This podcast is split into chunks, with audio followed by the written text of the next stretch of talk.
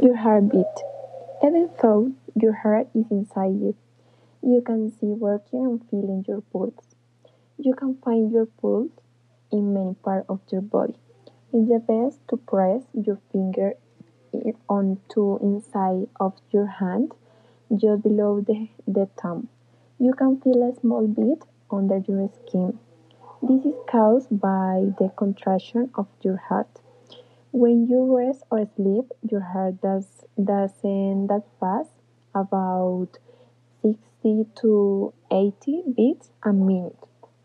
When you run around a lot of a lot of your heart pumps more blood in your body, may beat up to 2000 times a minute.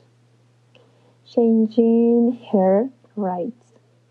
As people grow under their heart rates change, a newborn baby has a hair rate of about um, 113 at 3 years old has about 108 years old hair heartbeat about 90 times a minute.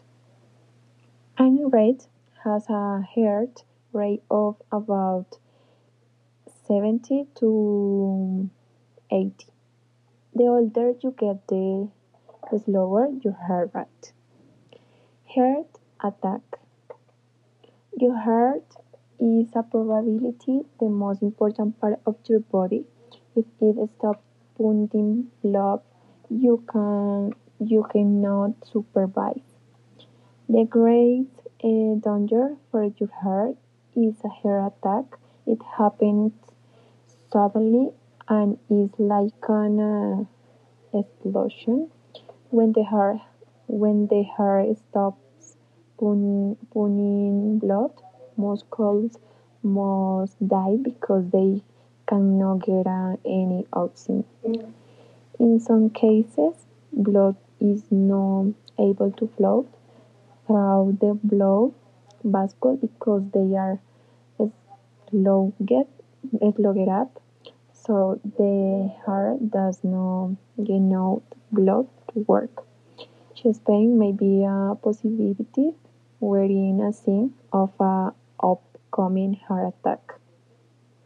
How to keep your heart healthy? Most people are born with a healthy heart, but it's important to keep healthy. Your heart is a muscle.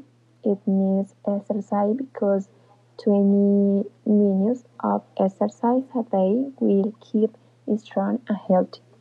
Eat different kinds of food and don't eat too much fat. And smoking is bad for your heart.